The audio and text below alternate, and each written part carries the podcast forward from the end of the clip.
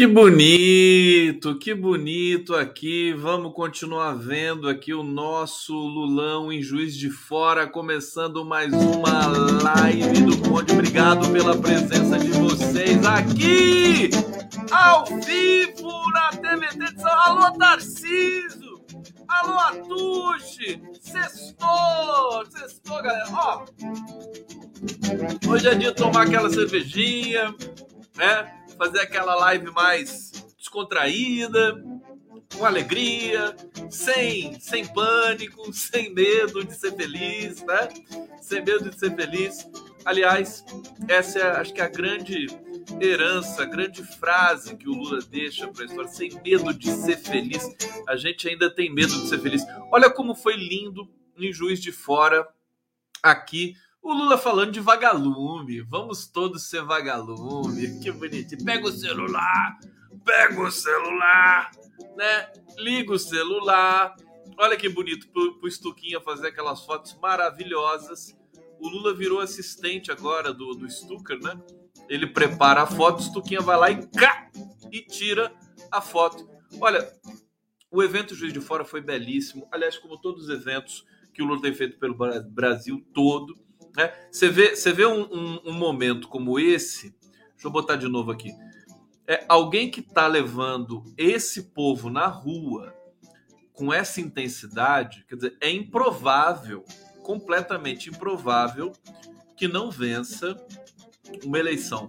E a gente lembra como o Brasil é tão bonito, como o Brasil é tão amoroso, né? Nós temos nossas contradições, mas é, esse Brasil que, que a gente se emociona. Quando a gente vê a campanha de 89, a gente se emociona com Lula. Quando a gente vê as campanhas perderam para o Fernando Henrique, 94, 98, a gente se emociona. 2002 é pura emoção, né? É, o PT, Partido dos Trabalhadores e, e esse setor da esquerda brasileira, ele é, ele é muito ele é muito singular, ele é muito especial. Ele tem uma coisa que na esquerda em nenhum lugar do mundo tem, que é essa, essa coisa do afeto, dessa intensidade, desse amor, dessa relação com a música brasileira, né? É, Você tem a trilha sonora, a trilha sonora da democracia, e é o Caetano, é o Chico, é o João Bosco, é o Di Blanc, é o Gilberto Gil, todos esses caras com Lula, eles Regina que não está mais entre nós, né? É, é, Aldir também, enfim, todos esses caras aí. É, é, sabe, a gente tem essa, esse imaginário. Eu, eu costumo dizer, e hoje eu conversei com o Zé Genuíno, foi muito bacana a conversa com o. O Genuíno é uma instituição, né? ele é um cara tão, tão, tão bacana, ele tem uma pureza assim de alma. É, e ele tá militando, ele sai todo dia da casa dele no Butantã, aquela casa simples que ele mora. O cara foi 26 anos deputado federal e não, não, não tem patrimônio. Ele tem aquela casa e não sei o que mais que o, que o Genuíno tem, mas é muito simples. Né? É, e ele sai todo dia para militar. Ele pergunta para o diretório ali do, do bairro dele, do PT, sai junto com o presidente do diretório ali, vai para as caminhadas com Haddad, as caminhadas com Lula, na humildade, né? Porque para quem já foi presidente do PT, passou por tudo que ele passou, mas enfim, o genuíno é essa essa figura fantástica. E assim, o PT tem esse esse sabor, né? Esse sabor de coisa boa, de culto. Por isso que as pessoas têm esse, alguma, alguns setores no Brasil, antipetistas ainda, né? Eles têm essa, esse pânico do PT. Porque o PT ele vem com o Partido dos Trabalhadores, ele vem com o projeto de país, ele vem com uma configuração única da esquerda mundial, que reúne, imagina, comunidades eclesiais de base, une né, bases sociais da Igreja Católica, de movimentos sociais, de sindicatos e da intelectualidade da academia. Então é único, ele é muito, ele é muito interessante, né? Partido dos Trabalhadores, ele traz em si, né? A estrutura dele é muito interessante. Você pode discordar de um filiado, de outro, até porque tem 12 correntes ali dentro do PT, né? Ou mais, eu não me lembro mais quantas tem mas é, é, um modo de ser, né? Partido dos Trabalhadores ele, é, é, que nem quando você fala com surfista, né? Ah, surf, surf é um esporte? Não. Surf é um modo de vida, é um modo de concepção de mundo. Eu acho que o, o PT também tem isso, né? E, e aí ele está totalmente associado com a cultura brasileira que venceu a ditadura, porque o PT nasce justamente dessa cultura, desse caldo de cultura brasileira que venceu a ditadura.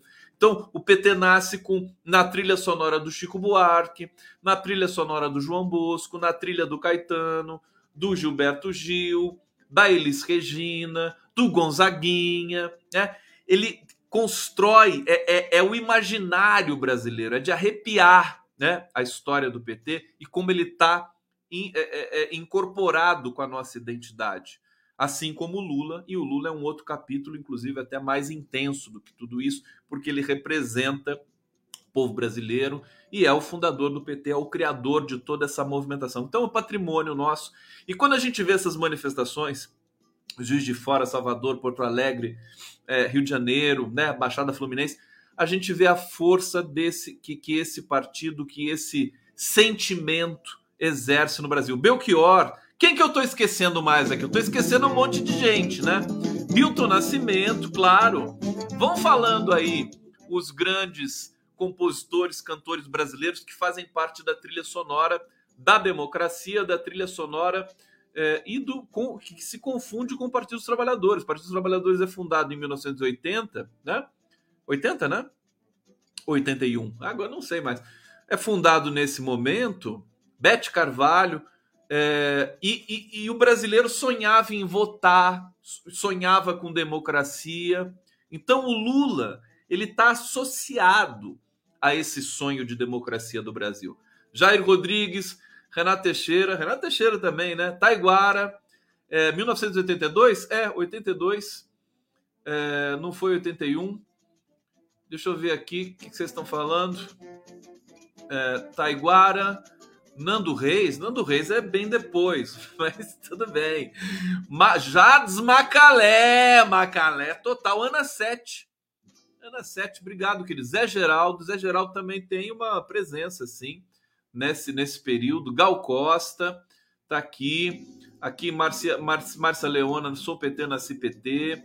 Geraldo Vandré, tá aqui o Vandré. Elza Soares.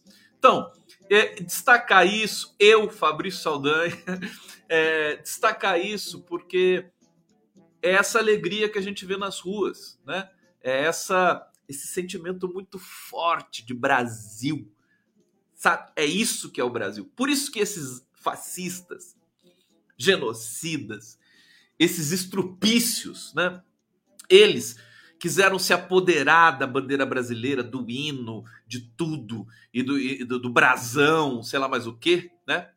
É, porque o PT tem isso naturalmente. Por isso que eles falam minha bandeira jamais será vermelha, porque o PT está associado à ideia de Brasil.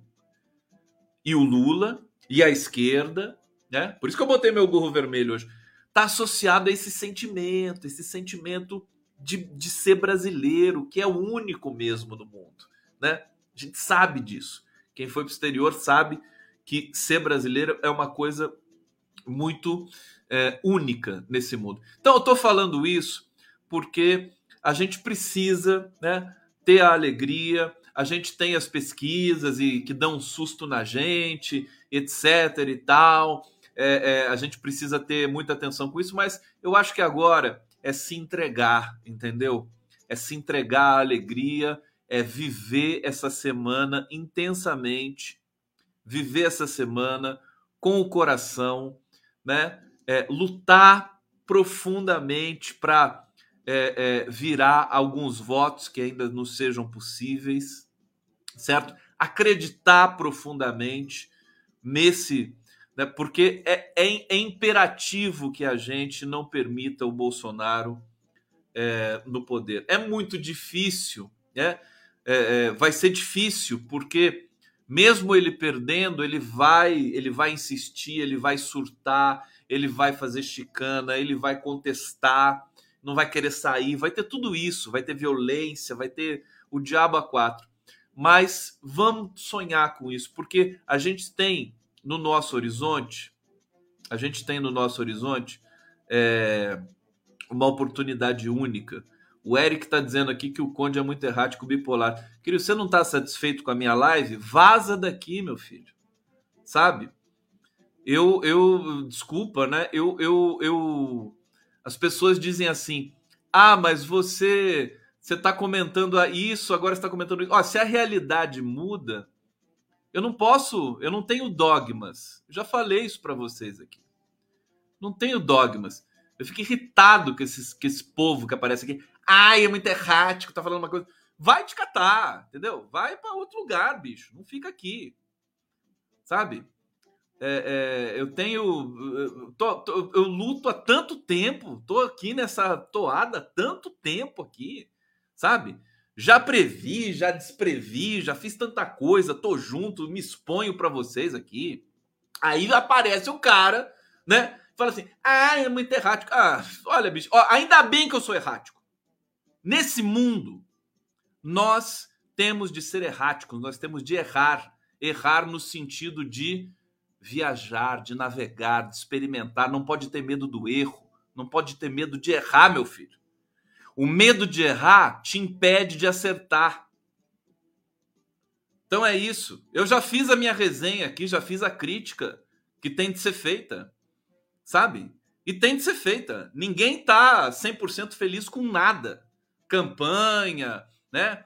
Vai, a gente tenta dar contribuição. Continua achando que é uma burrice ficar falando de pedofilia do Bolsonaro, mas ah, eu tô superando, tô virando essa página, sabe?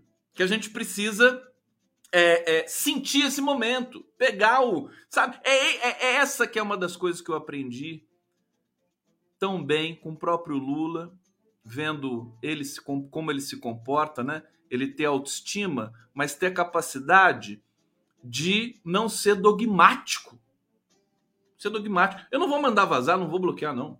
Deixa o cara ficar aí, vai, vai, vai se tocando aí. Tá aqui, né? Tá aqui, é porque gosta de estar tá aqui por alguma razão. Até minha bolsonarista de estimação aqui parou de aparecer. Cadê a minha bolsonarista de estimação aqui? Como é que é o nome dela mesmo? É a. Ficou famosa aqui. Ficou famosa. É... Ah, meu Deus, esqueci o nome dela. Alguém pode me lembrar o nome da minha bolsonarista de estimação? É a, a, a, a. Agora é o seguinte, Joseli, Joseli Menin, pronto, obrigado, Dalila. O pessoal conhece, lembra, pai fala, né? Agora, sim, eu acho burrice ficar falando de pedofilia, de maçonaria, de maçarico, sabe? De, de, de é, canibalismo. Isso aí, isso aí, isso aí você cai no lodaçal.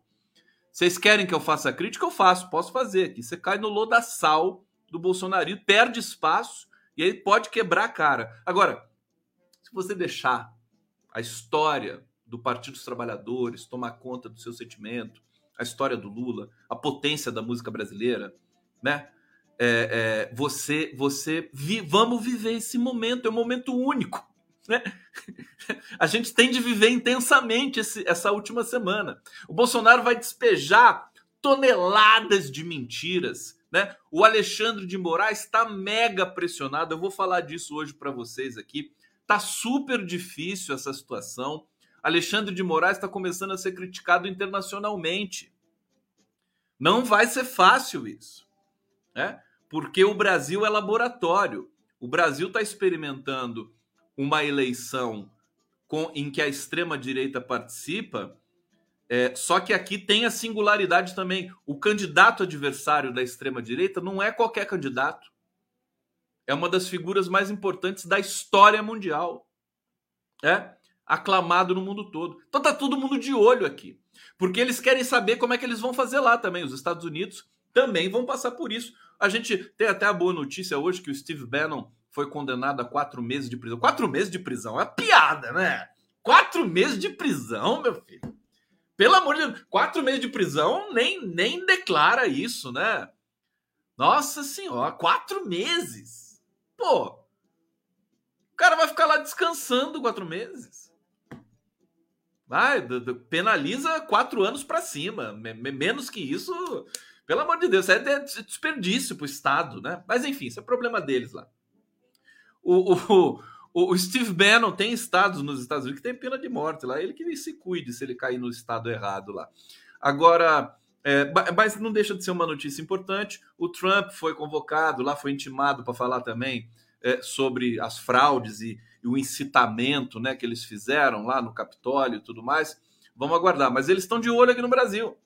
Eles querem saber como é que a coisa vai se desenrolar aqui, se se o Brasil vai ter condições, né? de é, é, é, produzir uma eleição, né, de entregar uma eleição, entregar um vencedor, né, e poder dizer que a democracia prevaleceu. Complicado isso. E nós temos segundo turno também em 12 estados. Eu vou dar as parciais para vocês aqui para ver como é que está a, briga nos estados. Agora, insisto e repito e vou é, fechar esse preâmbulo aqui para vocês. Tem, essa semana temos de viver intensamente, temos de é, é, estar conectados com esse sentimento é, da esquerda, de um mundo melhor, de cultura para todo mundo, de oportunidade, de tolerância, de generosidade, né? Realmente é, exorcizar a, a patifaria, né? Do, do nazi bolsonarismo que se alastrou pelo Brasil. Nós podemos fazer isso, vamos fazer isso. Agora, deixa eu falar uma coisa muito importante para vocês. É, eu, vou, eu vou passar aqui para vocês o trailer, o trailer do filme, do curta, do documentário A Verdade Vencerá, do Felipe Nepomuceno. Eu vou colocar na tela aqui. Amanhã vocês vão ter a estreia nacional do curta-metragem A Verdade Vencerá é, na live do Prerrogativas, tá? A gente vai fechar a live do Prerrogativas amanhã com o curta. Aqui o convite para vocês, o card, o thumb, é, A Verdade Vencerá. Teremos o Zé Dirceu na primeira parte do programa. É, estreia do curta de Felipe Depomuceno, documentário inédito sobre Lula. O Zé Dirceu está dizendo coisas espetaculares é, né, é importantíssimo a gente assistir é, esse, esse, essa entrevista com o Zé Dirceu. E na sequência a gente vai ver o documentário do Felipe, que é uma coisa belíssima, belíssima. E eu vou passar aqui o. que, que é, um, é um depoimento do Eric Nepomuceno, que é o pai do Felipe, né? É, que também é um dos intelectuais, uma das figuras mais admiradas desse país aqui, que eu admiro demais o Eric, desde muito tempo, tradutor de Eduardo Galeano, conviveu com todos os grandes né, é, líderes da América Latina, morou em Cuba, amigo do Fidel Castro. O, o, o Eric Nepomuceno é uma figura é, sensacional, sensacional, sempre emocionante. E tem uma das vozes e, e uma das locuções né, mais bonitas é, da história do Brasil. Vamos ver juntos aqui? Eu não quis abrir com, com o, o, o trailer, porque eu queria que juntasse mais gente para ver aqui. Então vamos ver, primeiríssima mão para vocês, trailer A Verdade Vencerá, trabalho belíssimo do Felipe Nepomuceno. Vamos ver juntos aqui.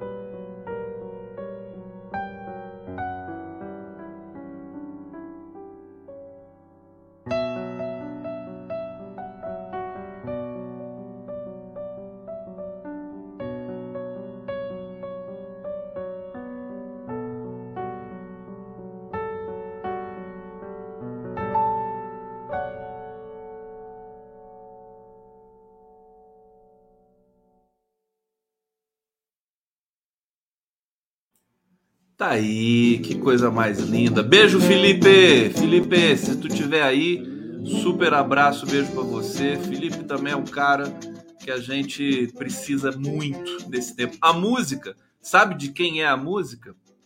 Do Leandro Braga. Leandro Braga, que de vez em quando tá por aí também. Leandro Braga fez a trilha desse curta-metragem, é um curta que tem 10 minutos. É uma é, coisa linda. Eu vi o curta, né? e amanhã vocês vão ver na live do Prerro. Convidem todos para assistir depois que ele estrear nessa live.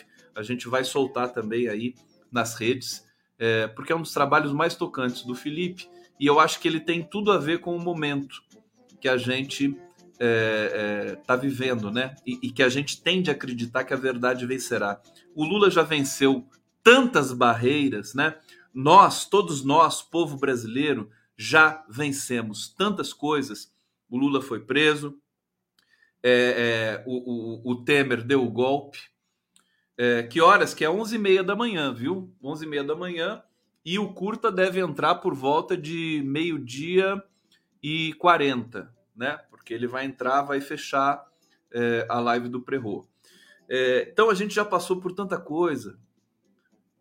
Foi, foi tudo bonito, tudo isso fortaleceu a gente. Nós precisamos é que a pandemia, a pandemia mexeu um pouco com o nosso psicológico, com a nossa subjetividade. Então a gente precisa lembrar que nós vencemos, né? A verdade venceu. Agora falta o fecho de tudo isso, que é eleger Lula.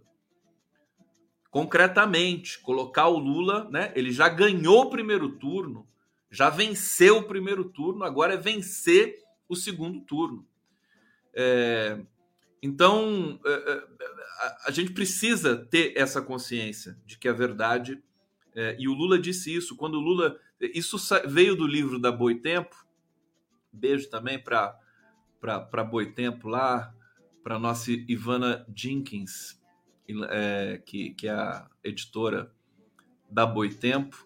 Projeto maravilhoso e o Lula é um livro do Lula, né? Porque são entrevistas que são feitas com o Lula e aí o texto da entrevista é transcrito e foi colocado no livro. Então, o autor desse livro é o Lula. A verdade vencerá. Inclusive ganhou o uh, Jabuti, né? Ganhou o prêmio Jabuti. Ganhou, né? Ou foi só indicado? Eu acho que ganhou o prêmio Jabuti. Então o Lula é vencedor do prêmio Jabuti. Agora, é, o, o, Lula, ele, quando, quando ele quis dar o nome ao livro, né? Que nome que você vai dar para o livro? Ele falou: A Verdade Vencerá. Muita gente pensou assim: ah, que é um nome meio pretencioso, né? Verdade Vencerá e tal. Ficou aquela coisa assim. Mas ele insistiu, bateu o pé, o nome ficou sendo esse. E depois, quando ele foi, foi solto da prisão política, recebeu os direitos políticos de volta e passou a liderar a oposição nesse país mais uma vez, é, o nome né, é, se mostrou o mais acertado possível. Viva Lula! Viva Partido dos Trabalhadores! Paixão, paixão total! Pro bate-papo aqui, ver o que, vocês estão falando, celebrar a presença de todos vocês aqui na live do Conde, Ana Calabria, Matheus, Roberto Filho, tá aqui. Lula já venceu lá na Nova Zelândia, na Austrália, o Lula já venceu, né? Olha, nas ruas, nas ruas, o Lula venceu, né? A gente vê essa movimentação aí pelo Brasil, a coisa mais bonita que, que, que, existe na história. Nem a campanha das diretas foi tão bonita assim. É, aqui, a, Ju, a Lúcia Jussara, eu tenho livro, eu tenho esse livro, leio, releio e gosto muito, né? O receio é o releio, né, querida? Fábio Leonardo Duarte, Su, Suraya, Calixto, tá dizendo aqui, boa noite, Conde, que bom ouvir você falando da amorosidade entre os membros de esquerda, dessa construção do PT. Olha, é isso que fica, é esse sentimento que a gente está vendo aí nas ruas e é esse sentimento que vai derrotar Bolsonaro. Vamos para umas notícias importantes aqui do dia de hoje. O pessoal está pedindo muito para eu falar do Haddad, para eu falar das eleições aqui no estado de São Paulo. E, e o Haddad, eu sempre falo do Haddad aqui, né? Estão pedindo para eu falar mais, né? Agora, é, a, a, eleição em São Paulo é muito importante para o Lula também, para a eleição nacional, né? Até porque nós temos aqui a reprodução é, dessa, dessa, desse duelo, né? Do nazismo contra a democracia. Então, é, Tarcísio aqui, ele está na frente, se não me engano, ele está com 55 pontos e o Haddad com 45, a última pesquisa é, que foi publicada. Dá para virar, né? O Haddad estava liderando, liderou todo, todo período anterior, vocês se lembram disso, né? E aí, na reta final, ocorreu essa tragédia, que até hoje ninguém soube explicar muito bem por que, que isso aconteceu. É, o, o, a esquerda nunca contesta né, a, a, a lisura de um pleito. A lisura do, do pleito não depende só da urna eletrônica, que é inviolável e que é uma garantia de transparência do voto. Agora, o que acontece antes do, do, do cidadão ir lá e teclar né, no teclado da urna é, é, que é, é que são elas. Né? Então, o que, que aconteceu nesse estado de São Paulo, na véspera da eleição, em que o Tarcísio estava ali em segundo lugar, longe do Haddad, e aparece na frente do Haddad. É aquela coisa, né? Esse pessoal do bolsonarismo, eles têm dispositivos, eles estão. Não é só mentira, não, não são só mentiras que vão ser despejadas agora, já, já estão sendo despejadas há muito tempo, vocês sabem disso, mas agora ela tomou um, um ar assim de overdose, né? Esse, esse, essa desova de mentiras tomou um ar agora de overdose total. É assim, é gente de vermelho que pode entrar em igreja para atacar, para botar a culpa no PT é, o Bolsonaro, o que, que ele está querendo fazer? O que, que ele vai fazer com as cidades, né? Ele, tá, ele já está orientando. Isso aí veio da Bahia, essa informação veio da Bahia. Cidades em que o Lula ganha, ele vai é, exigir do prefe, dos prefeitos que não coloquem o, o transporte público de graça. Cidades que, em que ele vence, interior de São Paulo e tudo mais, ele vai exigir dos prefeitos, né, que são eventualmente aliados ali via PSDB e tudo mais, para que eles coloquem o transporte de graça. Então é uma guerra de nervos, é uma guerra de é, é, tensões, de pressões. Essa história das, das, uh, dos 184 direitos de resposta que o Lula obteve e que a ministra do TSE revogou, suspendeu amanhã, daqui a pouco, né? Daqui a pouco começa a votação, né? A partir da meia-noite de sábado, é, o sistema do TSE já vai abrir, salvo engano, já abre e os ministros já podem votar. O plenário, né? A, a decisão pode sair de madrugada, né? Pode votar, porque precisa ser rápida essa decisão para dar tempo dela ser cumprida. Para dar tempo dela ser cumprida, porque a, a, a propaganda de rádio e televisão termina na quinta-feira, né? Então tem que decidir hoje para poder ter espaço de cumprir essa decisão. São 184 é, é, direitos de resposta. O Bolsonaro também obteve direitos de resposta contra o Lula. Enfim, é, é uma situação delicada. É uma eleição delicada por todos os ângulos. Por todos os ângulos. É, hoje eu conversei também com cientista político, ele é, eu vou chamar ele de polêmico, mas elogiando, né? O Alberto Carlos Almeida, né? Ele é polêmico. Ele simplesmente disse para mim, eu vou dizer para vocês aqui, né?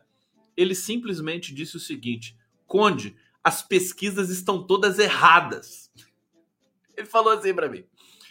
Eu falei, mas como assim? Estão todas erradas. Todas erradas. E ele é um pesquisador, um, um analista muito conhecido, né? Junto com Lavareda, com Marcos Coimbra, enfim, com outros analistas aí, de, né? com, com o, o Mauro Paulino, né? Ele está nesse nível. O, o, o Alberto Carlos Almeida. Ele falou, estão todas erradas.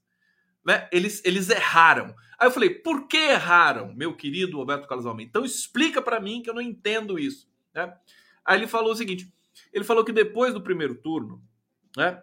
Depois do primeiro turno, o, o Lula venceu o primeiro turno por 48 pontos, 48% a 43. Vocês se lembram disso? Estou arredondando, né? 48 a 43. Portanto, uma vantagem de 5 pontos percentuais. Tudo bem? Beleza. A primeira pesquisa, depois do primeiro turno, colocou o Lula 10 pontos à frente do Bolsonaro. Vocês se lembram? O IPEC apareceu Lula 55 pontos e o Bolsonaro 45. Né? É, seria como se o Lula tivesse crescido 7 pontos e o Bolsonaro subido 2 pontos. Tá? O, o Carlos Alberto o Alberto Carlos Almeida falou o seguinte: tá errado isso aí. Eu não sei de onde eles tiraram esse número. O Lula não ia crescer sete pontos do dia para noite. Diz o, o, Alberto Carlos Almeida, não sou eu que estou dizendo. Ele disse isso. Aí, o que, que ele falou? Né? Aí, as pesquisas né, é, tiveram de corrigir esse erro inicial e devolveram o cenário para o cenário pós primeiro turno, que é o Lula com 48 pontos e o Bolsonaro com 43, né? A última pesquisa da Datafolha foi 49 a 45. Então ele diz, o, o Alberto Carlos Almeida diz o seguinte, ele fala assim, tá, é a mesma coisa do primeiro turno, não mudou nada, nada. O Lula tá nesse ponto 6, 6, 6 milhões de votos à frente do Bolsonaro. Evidentemente, eu sou gato escaldado, né? Sou gato escaldado eu fico. Eu, você veja, como eu não tenho dogma, eu tenho a capacidade de ouvir um analista que não vai convergir com o que eu penso. Aí eu vou ouvir outro, outro e outro e outro, né? E vou formular uma opinião que pode ser, é, é, pode mudar a qualquer momento. Né? Se a realidade mudar, a gente precisa também mudar. Então, o que está em jogo, eu, eu, eu, concordo em parte com Alberto Carlos Almeida para falar a verdade para vocês. Vocês diz, digam aí para mim o que, que, vocês acham disso também, né? O que, que vocês estão achando dessa questão das pesquisas? Porque é isso, o Lula está cinco pontos à frente do Bolsonaro. O que equivale, né? Segundo as pesquisas mais confiáveis e técnicas da Folha Quest.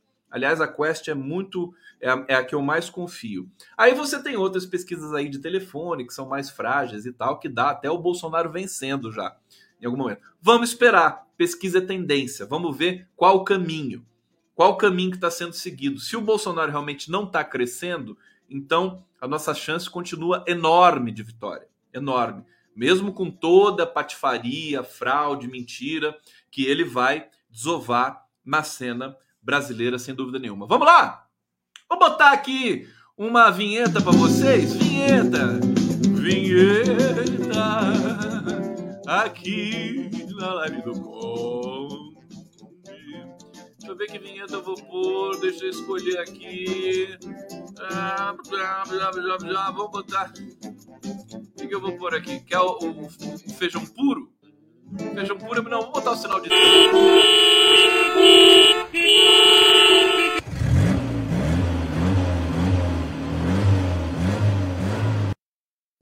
Vocês estão assistindo a live do Conde ao vivo aqui pela TVT de São Paulo, pela TV 247. Deixa eu agradecer aqui. Cadê a audiência da TVT? Vamos lá, força, vamos subir esse negócio aí. Que moleza é essa?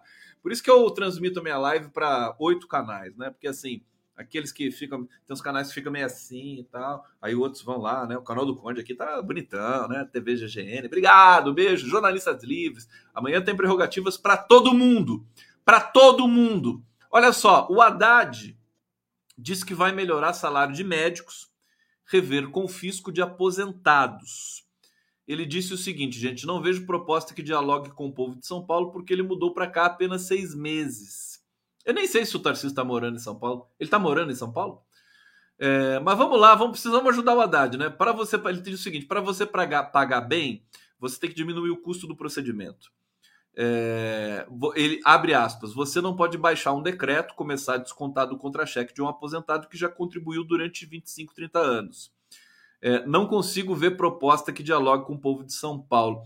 Olha, deixa eu falar para vocês, eu estou percebendo o seguinte: o, o Rodrigo, o Rodrigo Garcia, prefeito, o governador de São Paulo, né? Daqui a pouco vai ser enxotado de lá. É, ele tá num grau de desespero para o Haddad não assumir o estado de São Paulo, que é comovente, comovente, né? Depois de 30 anos administrando São Paulo, é, o PSDB certamente tem muitos segredos, tem, uma, tem a estrutura mais é, é, é, cristalizada dos currais eleitorais no Brasil. E o, o Rodrigo Garcia ele tem pânico, porque se o Haddad chegar no governo do estado de São Paulo, ele muda São Paulo para sempre. Né? Ele, ele vai desmontar esse aparelhamento do PSDB durante tanto tempo. Eu tenho de dizer isso sem problema nenhum. Não importa que o Zé Serra, o Fernando Henrique estão apoiando o Lula. A chapa do Lula, a frente do Lula é um zoológico, é uma arca de Noé, tem de tudo, né? Gente que quer a democracia. É, mas esse é o pânico das elites de São Paulo, de gente endinheirada de São Paulo, desse agronegócio nojento de São Paulo, né? Parte do agronegócio, não é o agronegócio todo, né?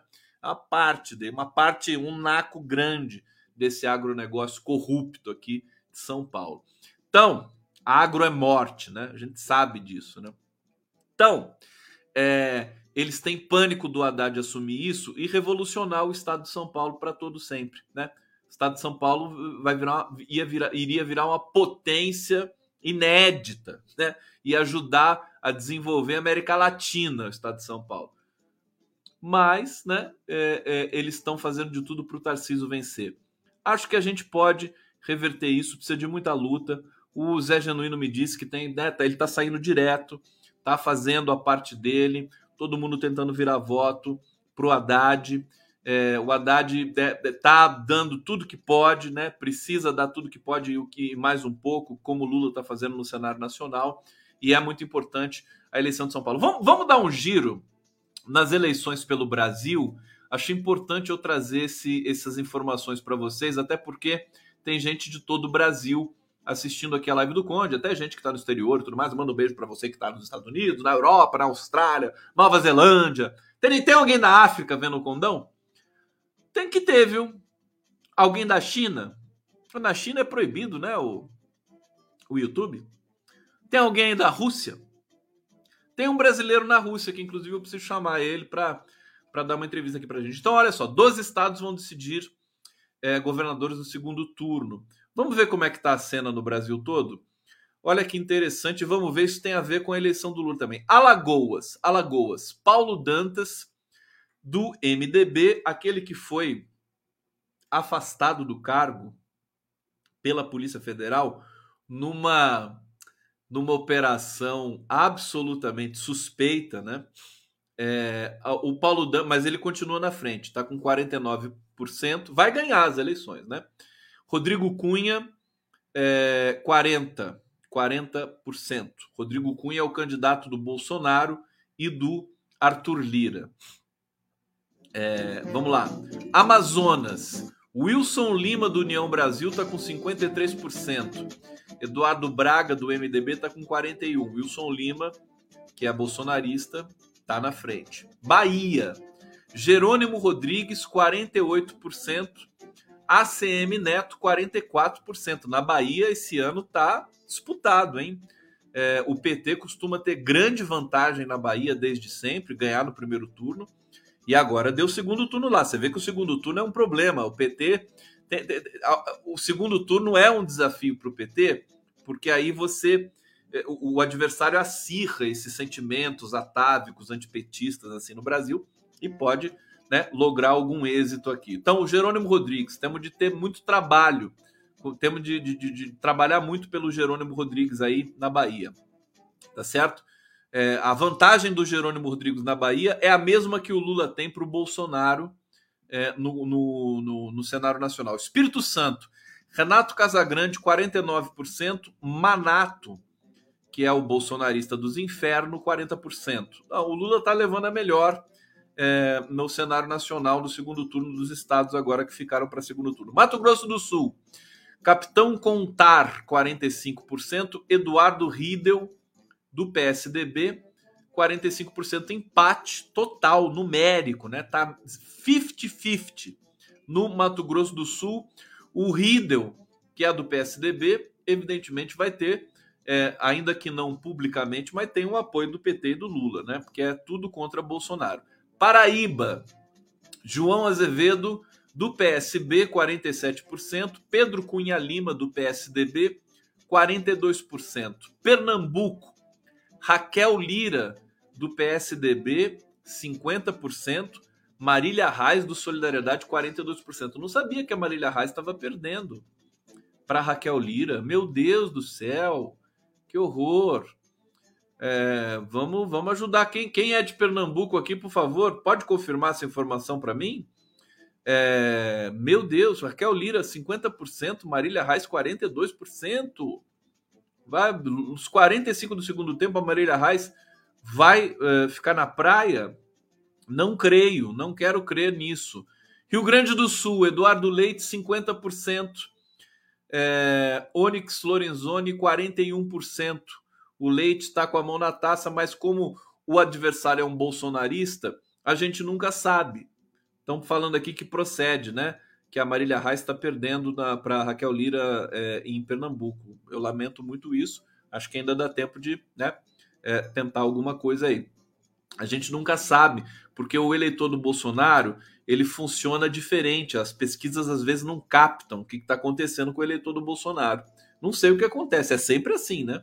Aparece o eleitor, o, aparece o candidato do Bolsonaro, nas pesquisas ele aparece lá embaixo, aí abre as urnas, o cara aparece lá em cima. Por isso que, por isso que me dá um certo né, frio na espinha com o cenário nacional também. Bom, Rondônia, Rondo, tadinha de Rondônia, viu? Eu, eu, sinto muito.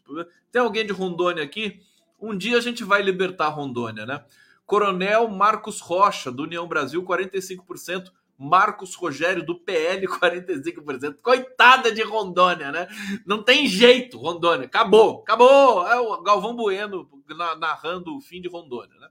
É, Santa Catarina, Jorginho Melo do PL 59%, Décio Lima do PT 26%, tá difícil. São Paulo, Tarcísio de Freitas do Republicanos 49%, Fernando Haddad do PT 40%. Olha, é uma loucura isso. Já vou falar de São Paulo para vocês de novo. Sergipe. Rogério Carvalho, do PT, 43%. Fábio, Fábio Mitidieri, do PSD, 40%. Parelho, parelho. Olha, é, a, a, coisa do Haddad, né? Você vê jogar São Paulo na mão de um miliciano, vagabundo, estrupício, criminoso, bandido, salafrário como o Tarcísio de Freitas, topeira, né? Topeira, como o Tarcísio de Freitas. Esse cara vai trazer a milícia para o estado de São Paulo. Imagina o que, o que, que um bolsonarista. E se o Bolsonaro perder, olha só, se o Bolsonaro perder, como acho que vai perder, no, no, no cenário nacional, e o Tarcísio vencer em São Paulo, o Tarcísio vai trazer todo o refúgio do governo Bolsonaro para o estado de São Paulo. Ele vai empregar militar, até porque ele também é militar. ex-militar, né? Ele vai empregar todo, vai empregar filho de Bolsonaro, você entendeu? Parente, ex-mulher, amante, tudo isso, né? Porque ele ele é, vai ser um testa de ferro. Ele não vai mandar no governo de São Paulo. Quem vai mandar no governo de São Paulo vai ser o Bolsonaro. Esse é o ponto. É isso que vocês têm de entender. É isso que a, a, o eleitor e a campanha, né? eu já nem falo mais de, não, não vou mais falar de campanha. Não vou falar de campanha, né? Agora, tem que falar essas coisas para o eleitor, né? O Tarcísio vence em São Paulo e o Bolsonaro perde no Brasil. Quem vai governar São Paulo é o Bolsonaro. Né? Que é o cara que deu todos. Imagina se o Bolsonaro não vai cobrar do Tarcísio, né?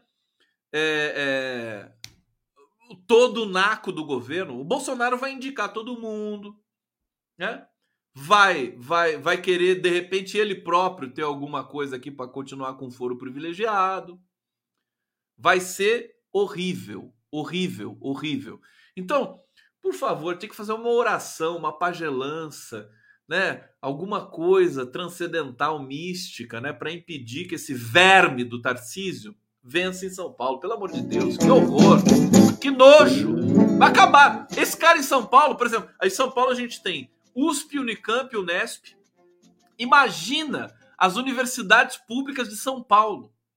O que, que elas vão sofrer na mão de um bolsonarista? Esse cara pode acabar com a, com a FAPESP, com, a, com, com todo, com todo, todo circuito acadêmico de São Paulo, que é importante para o desenvolvimento brasileiro. Né? Ele pode, ele vai piorar tudo. Não, não é que ele pode, ele vai. O cara é bolsonarista. Tá certo? É um horror. Ele pode muito bem, inclusive, né? A gente viu o que aconteceu com o Witzel no, no Rio de Janeiro. A gente viu o que aconteceu com outros governadores aí bolsonaristas. O Tarcísio pode, pode levar a bola nas costas e acabar sendo empichado também muito rapidamente. Eu não sei quem é o vice do Tarcísio. Quem que é o vice do Tarcísio? Precisa saber quem é o vice do Tarcísio. Que pode acontecer com ele que aconteceu com o Witzel no Rio de Janeiro. Por que, que pode acontecer? porque ele vai fazer a vontade do pestilento. Mas isso aí tá evidente. Quem que é o vice do Tarcísio? A Joseli Menin chegou aqui.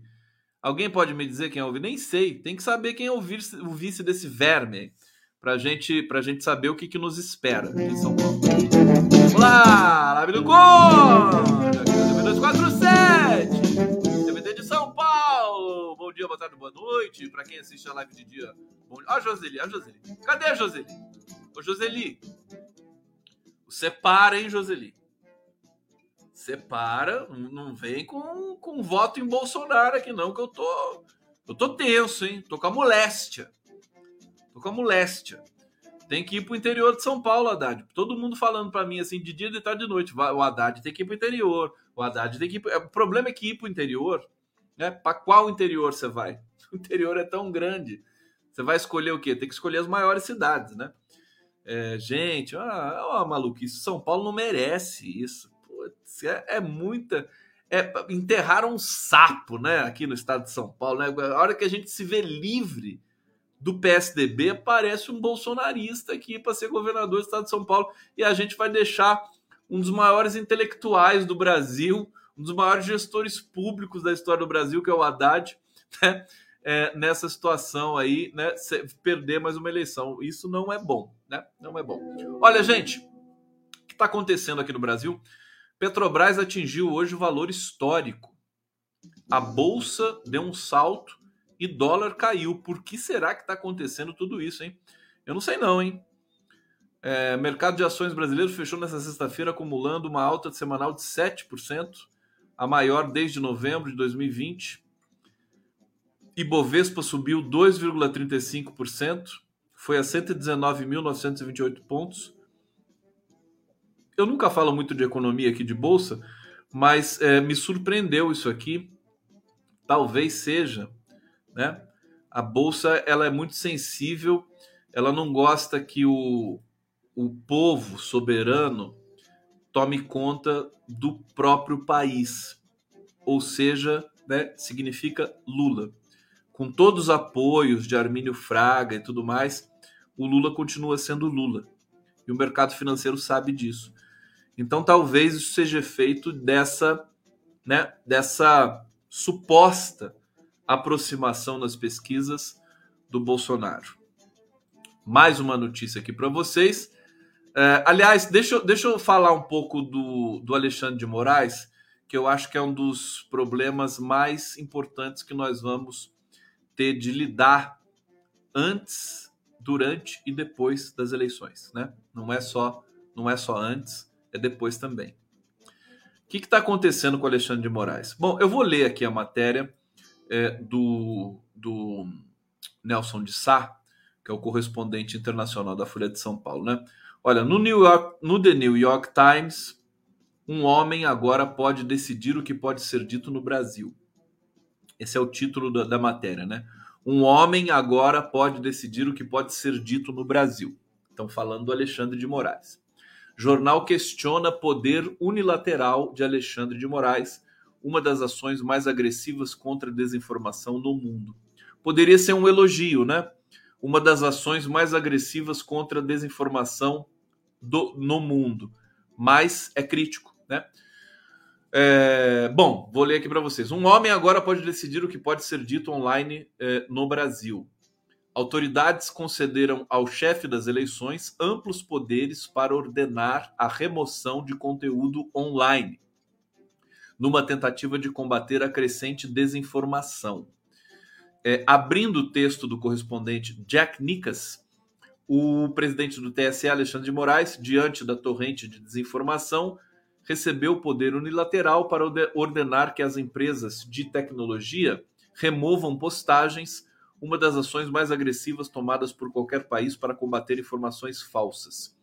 O jornal ouve de Carlos Afonso Souza, professor da UERJ, que é um movimento arriscado, e isso pode ir longe demais, dependendo de como ele exercer esses direitos. A Europa também está de olho no, no, na, no, comportamento do Alexandre de Moraes. Né?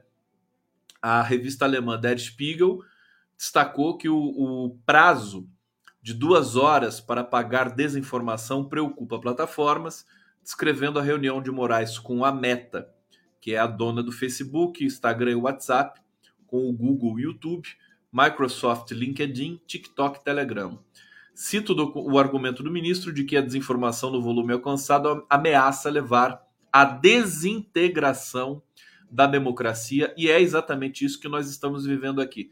Deixa eu pegar o comentário do Ademir, o PT tem que meter terror mesmo, que o salário mínimo, de que os aposentados e pensionistas não terão mais reajuste pela inflação. É, é que a gente entrou num circuito de tanta mentira, tanta mentira, é, que, que fazer ameaça agora já parece que não, não, tá, não causa mais efeito nas pessoas. Né? Fica o, o enunciado, a notícia, toda e qualquer notícia ganha um, um, uma significação rarefeita. Mesmo então, as verdadeiras. O que, o que, que se consegue com a proliferação generalizada das mentiras? Você traz a, as verdades também para um terreno pantanoso. Então tudo fica. Né? Aí você fala que o, vão cortar o teu salário.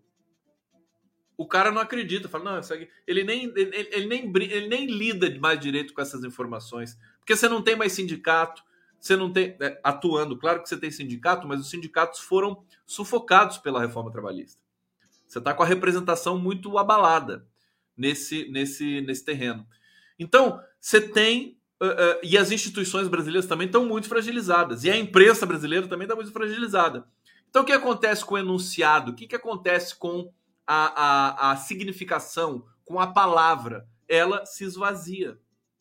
Isso pode explicar também esse mergulho nas, na, na, nas religiões aí, né? A religião ela acaba preenchendo aquilo que o cidadão, o sujeito, né, é, o indivíduo não consegue mais ter com os enunciados padrão da vida, né? Da vida cotidiana, do noticiário, do debate público. Muita gente relata para mim também, muitos psicanalistas, né, é, que o divã ficou tomado nesses últimos tempos aí de pandemia e pós-pandemia por um verdadeiro pânico, né? É, da, do, do, desse Brasil paralelo, é o nome do, do movimento, do coletivo, né? Que é um Brasil paralelo, é um Brasil delirante, é um Brasil alucinógeno, é, que toma a gente de assalto todos os dias, o tempo todo. Então, só para dizer para vocês, o Alexandre de Moraes está numa, numa posição muito delicada. Ele está sendo atacado. Hoje, o Hamilton Mourão, senador, que foi eleito senador, né, vice-presidente, disse que ele precisa, é, é preciso tirar o poder do Alexandre de Moraes. O The New York Times deu essa notícia, vai ser repercutida também aqui no Brasil, já está sendo, vai ser mais ainda. É, os é, é, observadores estrangeiros estão né, de olho, porque o Brasil é um laboratório, eles estão de olho para ver o que, que, vai acontecer nas eleições do Brasil, se, se, se, vai conseguir, se o Brasil vai conseguir realizar um pleito é, de fato transparente, limpo, íntegro, né, democrático. Primeiro turno aconteceu, parece que foi democrático.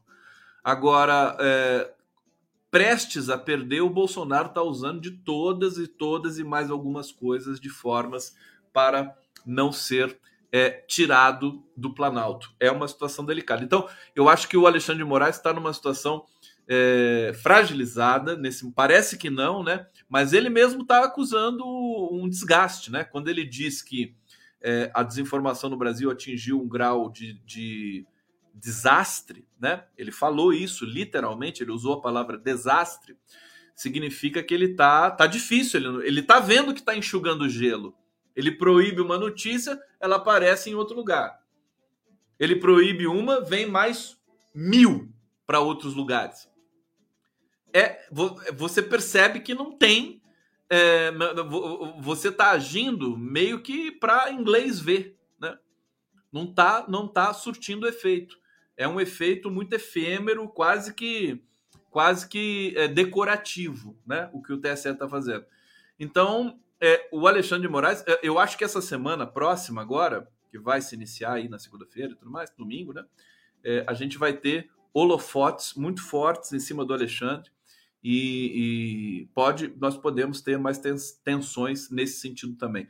Mas é isso, gente. Eu vou ficando por aqui, convidando vocês para acompanhar a programação aí dos nossos coletivos na sequência.